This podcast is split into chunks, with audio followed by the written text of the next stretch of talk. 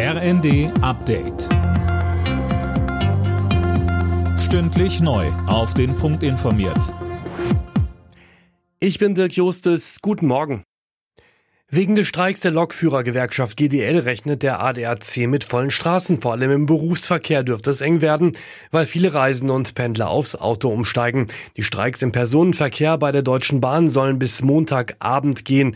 Detlef Neuss vom Fahrgastverband ProBahn sagte uns. Auch Fahrgäste sind Arbeitnehmer, die zur Arbeit müssen und der Fahrgast ist nicht Tarifpartner. Er ist der Leidtragende, ohne selber aktiv etwas gegen diese Streitigkeiten unter den Tarifpartnern tun zu können. Und da sollte man jetzt auch von Seiten der Politik mal Appelle schicken, dass man sich da doch auf eine Schlichtung einigt.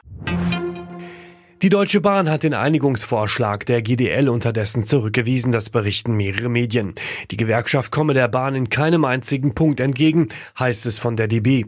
In dem Vorschlag ging es unter anderem um eine schrittweise Arbeitszeitverkürzung auf 35 Stunden im Zeitraum 2025 bis 2028. Ex-US-Präsident Donald Trump macht einen weiteren Schritt Richtung Präsidentschaftskandidatur der Republikaner. Er hat nach Angaben von US-Sendern auch die Vorwahl im Bundesstaat New Hampshire gewonnen, vor seiner einzig verbliebenen Konkurrentin Ex-UN-Botschafterin Nikki Haley. Deutschland mischt wieder im Rennen um die Oscars mit. Schauspielerin Sandra Hüller ist für ihre Rolle in Anatomie eines Falls nominiert.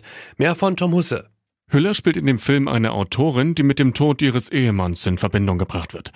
Auch das deutsche Drama Das Lehrerzimmer kann auf eine Trophäe hoffen in der Kategorie Bester internationaler Film. Großer Favorit in diesem Jahr ist Oppenheimer. Der Film über den Vater der Atombombe wurde insgesamt 13 Mal nominiert. Ob Sandra Hüller einen Oscar bekommt, entscheidet sich am 10. März. Dann wird der wichtigste Filmpreis der Welt in Los Angeles verliehen. Alle Nachrichten auf rnd.de